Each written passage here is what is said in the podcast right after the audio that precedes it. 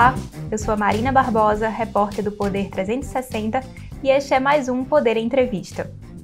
Hoje nós vamos conversar com Marcelo Silva, que é presidente do IDV, Instituto para Desenvolvimento do Varejo, e vice-presidente do Conselho de Administração do Magazine Luiza.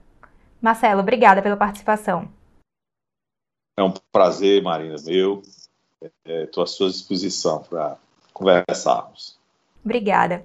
Marcelo, queria começar a nossa conversa é, falando um pouco da situação do setor. É, o PIB mostrou essa semana que o consumo das famílias ficou estagnado no segundo trimestre. E a última pesquisa mensal do comércio do IBGE mostrou um recuo nas vendas do varejo. Como é que está a situação hoje? A gente realmente teve uma desaceleração nos últimos meses? Sim, é, teve uma desaceleração é, nos últimos dois, três meses. Aliás, é, quando passou a segunda, a, a, o pico da segunda onda, né, que foi março, abril e um pouco de maio, houve um, um mês de, o mês de maio foi razoável, podia ser melhor o Dia das Mães, mas não foi. Junho já foi melhor. Julho foi razoável também e agora em agosto houve uma desaceleração. E a gente entende que ah, o desemprego continua alto e para nós é, tão, tão ruim quanto o desemprego é a taxa de desocupação. É, se a gente pega o, o último PENAD do IBGE, é, você tem 212 milhões, agora 213, né, a última, o último número do, da população brasileira. Nós temos é, aproximadamente 100 milhões de pessoas desocupadas. E de, é, tirando os que não estão em, na, na idade de trabalhar, você tem 80 milhões de pessoas trabalhando, mas apenas 50 formais. 40 no setor privado e 10 no setor público para uma, uma, nação que tem 213 milhões de habitantes, você ter 50 milhões de pessoas formais, é muito baixo. É um indicador dos, dos maiores países, dos grandes países, mesmo os emergentes, é uma das piores taxas de, de desocupação e de informalidade no país. Então, quando vem uma. uma eu, eu, eu acho que nós estamos vivendo uma. uma como é que eu poderia chamar? ah, uma crise pós-pandemia. Né? Então, os indicadores são mera constatação.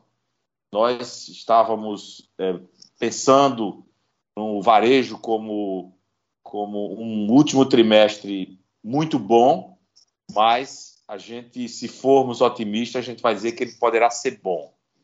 Mas a, o, o entusiasmo ou um certo grau de otimismo está diminuindo.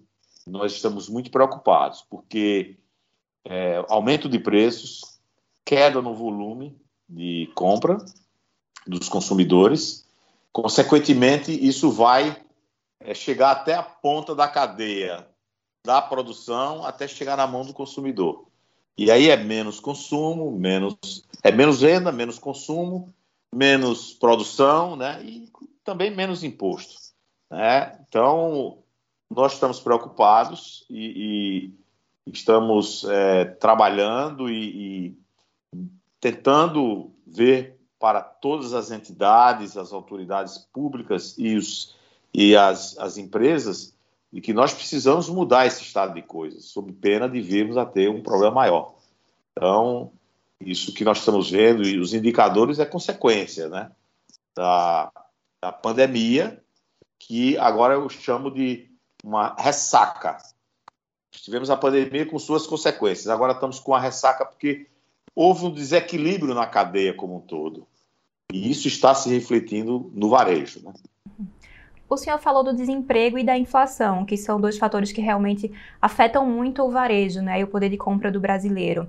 É, além disso, é, tem o auxílio emergencial aí também, né, que está chegando ao fim. Foi uma coisa que ajudou muito o varejo em 2020, mas que agora está chegando nas últimas parcelas e a gente ainda não sabe como vai ficar o próximo programa social do governo. É, qual a expectativa em relação a isso? Isso traz uma preocupação a mais para o varejo também? Olha, tinha uma medida provisória 1045, né? e chegou a, na Câmara, foi aprovada na Câmara, foi para o Senado, e o Senado rejeitou ontem. por 70 e tantos votos contra 20 e tantos. É, é, alguma coisa assim. Ah, 20, 21 votos contra. São, são 80 e poucos senadores. Nós, nós fomos. Nós ficamos muito desolados, porque o auxílio emergencial foi o grande responsável, desde a primeira onda e agora na segunda onda, por fazer chegar é, recursos, algum recurso para os mais desassistidos, os, que, os desocupados, os que não têm emprego. E eu não entendo por que, é, é, como tinha alguns, alguns dispositivos na medida provisória com relação à legislação trabalhista, o Senado resolveu, por maioria, não ir em frente. Eu, nós, varejistas, nós do comércio e de, de serviço, nós pedimos que seja feita uma nova reavaliação dessa decisão, porque nós vamos, povo, de um modo geral, esses 100 milhões que estão aí entre desocupados e desempregados, vão precisar de auxílio emergencial ainda. Até que a economia comece a retomar numa, numa condição mais favorável, é necessário.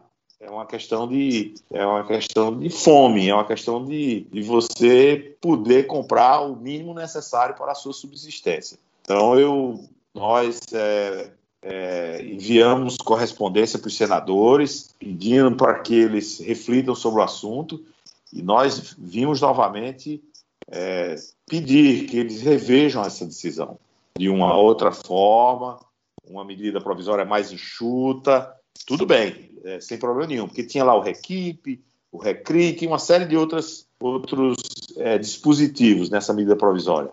E, no, e, e ela tinha como, como item principal o auxílio emergencial. Então, ela foi toda é, rejeitada e nós estamos muito preocupados. Essa carta que vocês mandaram para os senadores foi antes da rejeição da medida provisória? Foi antes da rejeição. E agora vocês vão procurar novamente? Nós tivemos uma plenária no IDV na segunda-feira. No, no, fim da tarde da segunda-feira mandamos essa carta e ontem, quarta-feira, que foi rejeitado, né? Então, a, a, nossa, a, nossa, a nossa mensagem é em prol do, do, do, país como um todo. Nós não estamos reivindicando nada de específico para os varejistas. Não, nós estamos reivindicando para o país como um todo. Porque se não tem renda, não tem consumo. Se não tem consumo, não tem produção. Se não tem produção, não tem nada. Então, afeta toda a cadeia. Né? E com reflexo depois no próprio recolhimento de impostos. Agora, essa medida provisória, só para deixar claro para quem está assistindo aqui o vídeo, ela fala do benefício emergencial, né, que é aquele benefício do trabalhador, né, que você reduz um pouco o, o tempo do, do trabalho e, consequentemente, reduz proporcionalmente o salário também, né? Por que, que isso era importante para o setor, Marcelo? Vocês pretendiam continuar usando esse programa eh, esse ano, a partir do próximo ano, enfim? Não, nós, é, a nossa, nossa sugestão é que isso fosse estendido até o fim do ano, porque é o tempo em que, que a pandemia vem diminuindo, né, como a gente está vendo, as atividades começam a voltar à normalidade, isso dá um fôlego, principalmente para os pequenos e médios. Os pequenos e médios varejistas, inclusive pequenas e médias indústrias, teriam esse fôlego, porque o endividamento da, das famílias está no pico, né, muito elevado, das pequenas e médias empresas também. Então, é um fôlego que se dá para, para o conjunto das atividades econômicas. Não é só para o varejo, nem é só para a indústria, é para todos. Porque, no fim da história, tudo termina com o consumidor tudo termina com o consumidor. Se você olhar uma cadeia de produção, é, desde lá da matéria-prima, a produção, a distribuição, chegar no varejo e o varejo chegar no consumidor, no final da história é o consumidor. É a população como um todo. Eu acho que merece uma, uma reflexão e uma, uma retomada do Senado Federal, que passou na Câmara. Então, a gente pode dizer que hoje o varejo e outros setores ainda não têm condição de pagar 100% do, do salário, a gente realmente precisa desse apoio ainda? Pequenas e médias empresas, seguramente. Nós não estamos aqui é, reivindicando para as grandes empresas do varejo. elas poderiam ser beneficiadas, mas não é, não é isso. 80% da economia está nas pequenas e médias. E para as grandes, inclusive, estarem bem, as pequenas e médias também têm que estar bem, porque elas representam 80%. 80% dos nossos consumidores estão ou trabalhando ou comprando nas pequenas e médias. Né? O fluxo é, passa 80% pelas pequenas e médias. Quando vê a primeira onda, nós reivindicamos para o governo federal e, e para os, o sistema bancário crédito para as pequenas e médias. Porque se as pequenas e médias tiverem problemas sérios, como, como tem, é ruim para todo mundo. Nós estamos falando da, de 80% ou mais. 80% é um número é um número simbólico para dizer que é a grande, a, grande parte da, da, da atividade econômica está nas pequenas e médias empresas. Diante disso, o que é que o setor vai fazer para tentar retomar parte dessa medida provisória, então? Não, nós estamos contactando com, com os senadores, é, mas nós já fiz, nós fizemos isso há uma semana atrás, fizemos isso essa semana, mas é, para a maioria não, não valeu. Né? E nós achamos que deveriam repensar nisso. Qual vai ser o efeito da gente não renovar essa medida até o final do ano? O senhor acredita que pode haver mais desemprego? Eu temo que isso coloque as pequenas e médias é, numa situação difícil, mais difícil ainda. A gente vem de duas, duas ondas de epidemia do ano passado, quando foi em julho, agosto, começou a, a se recuperar. Aí, a partir de dezembro, voltou a segunda onda, janeiro, fevereiro, muitas, é, muitos estados e a maioria das cidades fecharam do varejo físico. Então, a, a partir de maio come, começou a flexibilização novamente, a retomada. Junho, melhor. Julho, quase tudo é, retomado. Agosto, é, nós estamos sentindo que o, o, os consumidores estão, é, estão reduzindo a, o consumo. Falta de recursos, naturalmente. Alta da inflação, né? E a inflação já está na casa dos 9% anualizada, né? E os juros também começam a crescer. Então a gente começa a entrar né, num ciclo vicioso ao invés de virtuoso é, aumenta a inflação, reduz volume, é, reduz produção, é, né, consumo, vendas, tudo. O, nós precisamos de crescimento. O país precisa de crescimento. Sem crescimento, nada feito. Outra coisa que está em discussão no Congresso Nacional é a prorrogação da desoneração da folha, né? O, e, o governo não incluiu isso no orçamento, mas os congressistas querem renovar. O senhor acredita que é uma medida importante? É uma medida importante. É, no, não se pode pensar em reforma tributária sem simplificação dos impostos, de modo geral. Impossível para a maioria absoluta dos pequenos e médios lidar com esse pandemônio de, de impostos federais, estaduais, municipais. Impossível. Nós temos que alargar a base de contribuição para que muitos paguem menos, em detrimento de hoje, de que poucos pagam muito. Isso é, essa é, é a verdade. Né? Precisamos olhar a, as vendas online, digitais, que muitas delas escapam ao largo da tributação. Então, aquelas formais, aquelas que fazem tudo com cupom fiscal, nota fiscal, etc., pagam e os outros não pagam muitos não pagam. E quando se pensa que, ah, barateia o produto, sim, mas e os impostos que são necessários para a nação? Nós temos, é, segundo o ministro, um dia desse falou, temos quase 500 bi de sonegação. O orçamento de, de, de saúde e educação né, no âmbito federal é 250 mil, bilhões de reais. Está aí a, a, o novo orçamento. Como é que pode isso? E vamos aumentar a informalidade?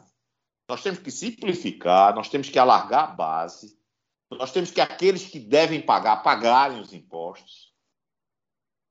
E isso, ao pagar, ao, aos, aos, que deveriam pagar, ao que devem pagar, fazendo isso, o que, é que nós estamos dizendo? Esses recursos vai para a União, vai para os estados, vai para o benefício, para beneficiar o povo como um todo. Agora, aumenta a informalidade, aumenta os impostos que pagam, né? asfixia os, os que pagam. Quer dizer, é um, é um sistema desigual, um sistema, é, vamos dizer, injusto, enorme nesse país. E não é fazendo um pacote fiscal de imposto de renda que a gente vai resolver isso, não. Nós precisamos fazer uma reforma tributária ampla, de ponta a ponta, olhando para renda, consumo e patrimônio, olhando a União, os estados, os municípios. É uma reforma simplificando o sistema tributário do país, como a gente vê em outros países é, no mundo, Europa, Estados Unidos e outros, Austrália e outros países. Muito simples. Sabe, você inclusive sabe quando compra um produto, quando você paga de imposto. Está lá, escrito. Não tem essa parafernália que nós temos aqui. A União tem um monte de impostos, os estados têm outro. outro. É impossível. É, nós temos 26 mais um Distrito Federal regulamentos de, de ICMS. Os municípios também têm suas regras. É impossível, é impossível. Continuar como está é impossível. Agora, o governo optou por fazer uma reforma tributária faseada, né? Foram duas etapas apresentadas até agora. Uma que muda o imposto de renda. É, nós, nós, não, nós não concordamos com isso. Nós concordamos com a reforma tributária ampla. O texto que foi aprovado na Câmara essa semana do imposto de renda, o senhor acha que é bom? Absolutamente ruim. Por quê? Porque vai, é, vai aumentar os impostos que pagam e vai é, contribuir para a informalidade dos que já não pagam. E a proposta de criação da CBS, o IDV também não apoia? O IDV apoia parcialmente alguns dispositivos na CBS. Acontece que a nossa grande preocupação é a gente cuidar do CBS, uma fatia, cuidar do imposto de renda, outra fatia, que tem implicações é, em outros impostos, e depois nós vamos cuidar do, do ICMS dos estados e municípios. Quer dizer, nosso entendimento dos nossos especialistas, dos nossos consultores, etc., que, aliás, nós temos visto muitas, é, é, muitos artigos aí de juristas, de economistas, etc., condenando o fatiamento da reforma tributária. Não é essa história de que o bom é inimigo, o ótimo é inimigo do bom, não. É, aí é que o, o, o bom aí vai ser inimigo do, do, vai ser vai ser inimigo do ruim, vai, vai, vai piorar o que já, o que já é ruim. Esse é que, eu, que nós achamos. E diante desse prognóstico, Marcelo, o que, é que a gente pode esperar do varejo para os próximos meses? Vocês acreditam que tem possibilidade de ter uma melhora ou está complicada a situação? Nós esperamos que o último trimestre seja melhor do que os outros trimestres que passaram. O, o varejista, se ele não for um positivista, ele não é varejista. O varejo tem que acreditar. Se ele não acreditar, é melhor fechar as portas. Tem que acreditar. Até porque nós, aqui no Brasil, nós passamos já por N crises, né? Plano Cruzado 1, 2, Plano Verão, Plano é, Colo 1, Colo 2, Plano Real, que acabou com a inflação de uma hora para outra muitas empresas se viram sem a correção monetária, sem overnight, etc. 2008 veio outra crise lá de fora que afetou aqui, afetou menos aqui. É, 2015, 2016, 2017, ah, houve uma, uma redução do PIB. Aí, 2018 começou a melhorar, 2019 foi um ano razoável, veio a pandemia. E aí, primeira onda, Agora a segunda onda. Mas nós somos varejistas, nós temos que acreditar e nós acreditamos. Nós acreditamos num país que tem 213 milhões de pessoas. Nós acreditamos num país que é o quinto maior país do mundo, com duas das melhores terras cultiváveis do mundo. Nós acreditamos. E o que é que o senhor está vendo no último trimestre que vai ajudar o varejo? É que, uh, que se comece a, a, a ter convergências né, nos, nos poderes constituídos, que se abra uma agenda positiva, né? é, uma agenda clara, é, positiva para a gente enfrentar 2022. E depois, eleições, que se elejam os melhores e a gente começa um novo ciclo político, né? É, quando eu digo novo ciclo político, é, é uma renovação do Congresso, é, e, e, e, enfim, haja uma. Porque tu, muita coisa depende do Congresso. Por exemplo, a medida provisória 1045, a medida, essa medida agora 2371 é, do imposto de renda, tudo isso depende do Congresso. O nome já está dizendo, o executivo executa. Executa o que é estabelecido pelo Congresso. O orçamento vem da União, mas passa pelo Congresso. O IDV projeta um crescimento de quanto para o varejo esse ano? Não, a gente, nós não fazemos esse, esse, nós, não, nós, nós somos 76 empresas né, de diversas atividades. Então, nós nos baseamos sempre em indicadores oficiais e indicadores de entidades que lidam com isso, bancos, economistas. É, nós vamos crescer em 2021 comparado com 2020. Mas quando você pega um trimestre e compara com o outro, aí deu o que deu agora, né?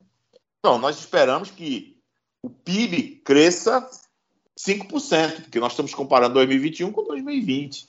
Só que esse, esse indicador que saiu essa semana deixou todo mundo em estado de alerta, né? Em estado de alerta. Começando setembro, não tem nenhum sinal positivo, mas nós queremos ver se, se, se a gente tem um trimestre. Nós estamos, vamos dizer, tendo um sentimento de que o último trimestre seja melhor. Nós precisamos Todos nós precisamos, não é só os varejistas. Todo. 213 milhões precisa.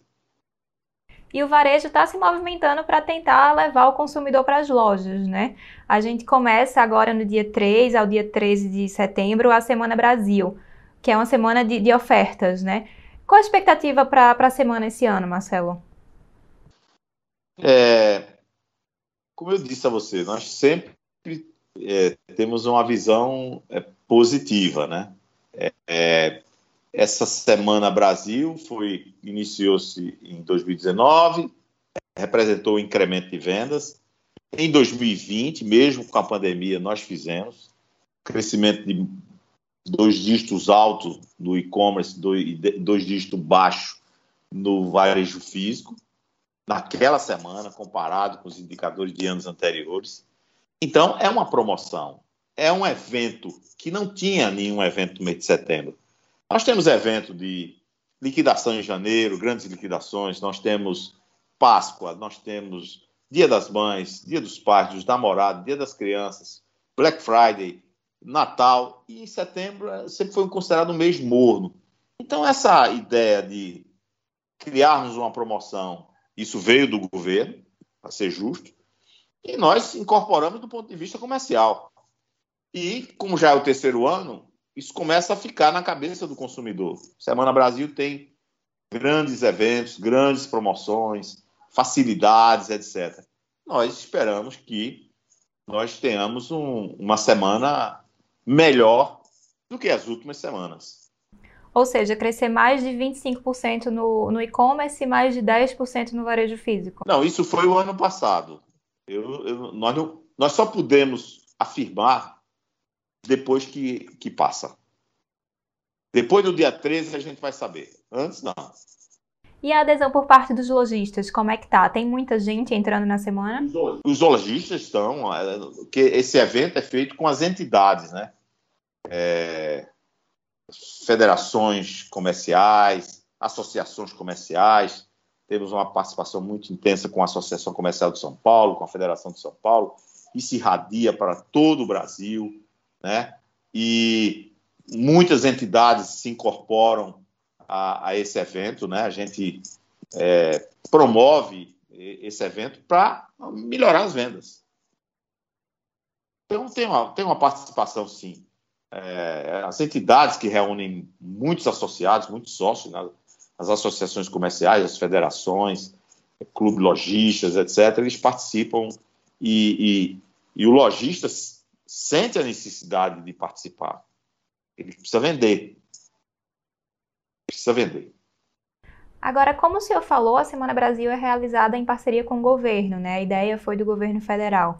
E esse ano a gente está vendo um tensionamento muito grande em relação ao 7 de setembro. O senhor acredita que essa tensão política pode afetar de alguma forma a Semana Brasil? É uma semana comercial para nós varejistas e é uma semana institucional para o povo brasileiro, que é a, a, a data magna da independência do Brasil. Sim. Agora, o 7 de setembro, o dia 7 de setembro, é um feriado nacional. Tem até um, o dia 6, que é, que é como a gente chama, está é, entre um domingo e um feriado. Acho que, quem sabe, se os consumidores não, não aproveitam, né, para fazerem suas compras nessa semana. Estamos torcendo para isso.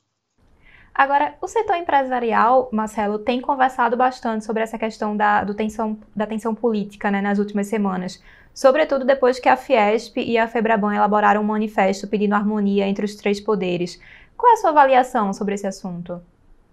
Eu lamento profundamente o, vamos dizer, o desdobramento dessa mensagem, que nós entendíamos, entendemos que era uma mensagem de harmonização, de pacificação e convergência entre os três poderes, porque a República ela é baseada em três poderes, né?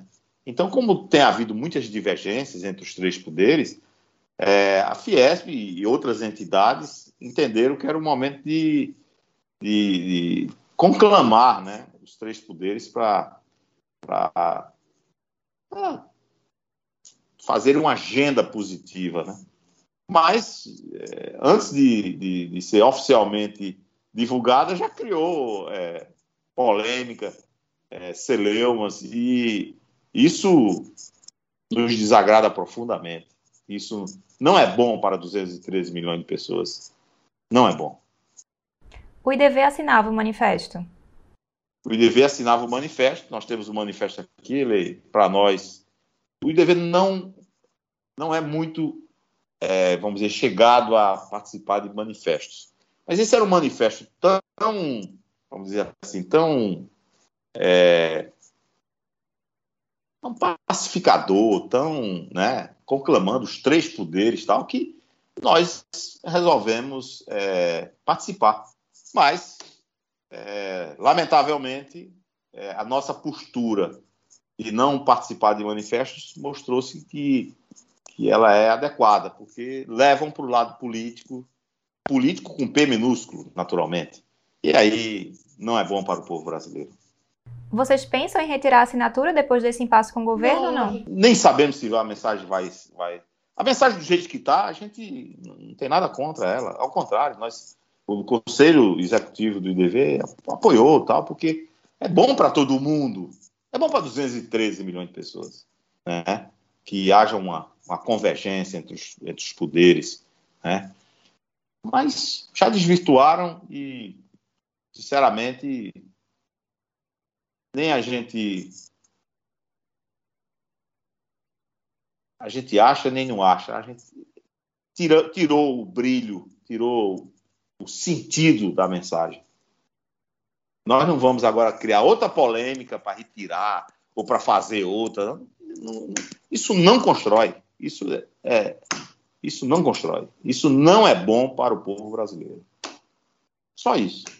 Como o senhor falou, o manifesto pedia harmonia entre os três poderes, né? Mas os Sim. bancos públicos viram como um ataque direto ao executivo.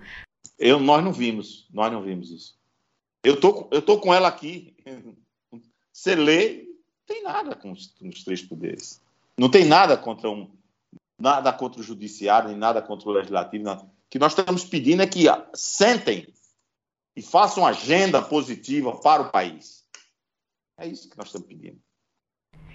E Marcelo, por que tornou-se necessário a gente falar da importância da harmonia entre os três poderes, né? Uma coisa que, que já está na Constituição. Porque nós estamos vendo todos os dias é, problemas entre, entre os, os poderes. Não é construtivo para o país. Nós temos responsabilidade como sociedade civil de, afinal de contas, o, o poder é do povo. Nós somos servidores privados e eles são servidores públicos. Nós somos servidores do povo. Sem política, sem demagogia. Nós somos servidores do povo. As empresas privadas existem para servir os seus clientes. O poder público existe para servir a população. Os prefeitos e vereadores aos munícipes, os governadores e secretários aos, é, aos à população do seu estado e o governo federal à população brasileira como um todo. O legislativo, com sua agenda de legislar, de aprovar, de não aprovar, tal, Senado e Câmara, e o Judiciário para definir aquilo que, que tem dúvidas. Né? A gente só recorre à Justiça quando, quando não há um entendimento entre as partes. Aí você vai para um tércio, um terceiro julgar. É o papel do, do, do Poder Judiciário. Está na Constituição. São independentes, mas harmônicos entre si. Nós estamos pedindo harmonia. Só isso. O senhor acredita que essa crise política já está afetando a economia? Ah, sim. Está afetando a economia. A Câmara aprova uma, uma coisa, o Senado rejeita. O Senado aprova uma coisa, a Câmara rejeita. O Executivo manda para o Congresso, o Congresso não aprova. O, o Judiciário questiona isso, questiona aquilo. Onde é que nós vamos? A minha pergunta sempre é a seguinte: e os 213 milhões? Onde é que fica? Nós somos servidores privados. Nós estamos aqui para atender os milhões de clientes que passam pelas nossas lojas todos os dias. E os poderes constituídos tá pra, estão lá, são pagos para, e eleitos para atender aos interesses de 213 milhões de pessoas. Então, sentem, discutam, devistam, mas depois tenham uma agenda positiva. É isso que está inquietando né, a sociedade civil, os líderes da sociedade civil. Está inquietando, sim. E não tem nada. Aqui não estou me dirigindo a, a, a, ninguém, a pessoas, é, ministros, deputados, senadores, me dirigindo a ninguém. Estamos nos dirigindo aos servidores públicos. Servidores públicos. O senhor falou que o ano de 2022 vai ser um ano de renovação, né? É, na última eleição, a gente viu é, uma parte expressiva do, do setor empresarial apoiando é, o governo Bolsonaro e também alguns dos líderes que estão no Congresso hoje, né? O senhor acredita que pode haver uma mudança nesse apoio? Nos... Eu, eu, nós estamos torcendo não é pela renovação é, do, das pessoas, nós estamos torcendo pela, pela mudança do mindset é, das pessoas, da postura das pessoas. Colocar interesse público em primeiro lugar. É isso que a gente está. É, é isso que nós queremos. Se fosse, se fosse os mesmos 513, os, os mesmos 81, com a postura de, dessa forma, sem nenhum problema. Em relação ao executivo, executando adequadamente, para nós pode ser direita, esquerda, centro, não tem problema nenhum. Nós, nós, não, nós não discutimos política no IDV, política partidária. Nós, desde 2004, que a gente passa por todos os governos federais, por todos os governos estaduais e, algumas ocasiões, com os municípios. Quando pandemia, fecha loja, não fecha loja, nós estamos junto com os poderes constituídos. Quem decide quem quem deve estar no Congresso, quem deve estar no Executivo, no município, no, é o povo. É verdade. E até as eleições, o que é que o varejo espera? A gente espera ver uma convergência, né? Um, identificar quais são os, os principais problemas e as ações que devem ser encetadas para mitigar os problemas do país. E do ponto de vista econômico, o que é que a gente precisa para ter uma retomada sustentável? Reduzir a, a inflação, é, promovendo o desenvolvimento é, das atividades econômicas, consequentemente aumentando o nível de empregos, fazendo uma reforma tributária que é,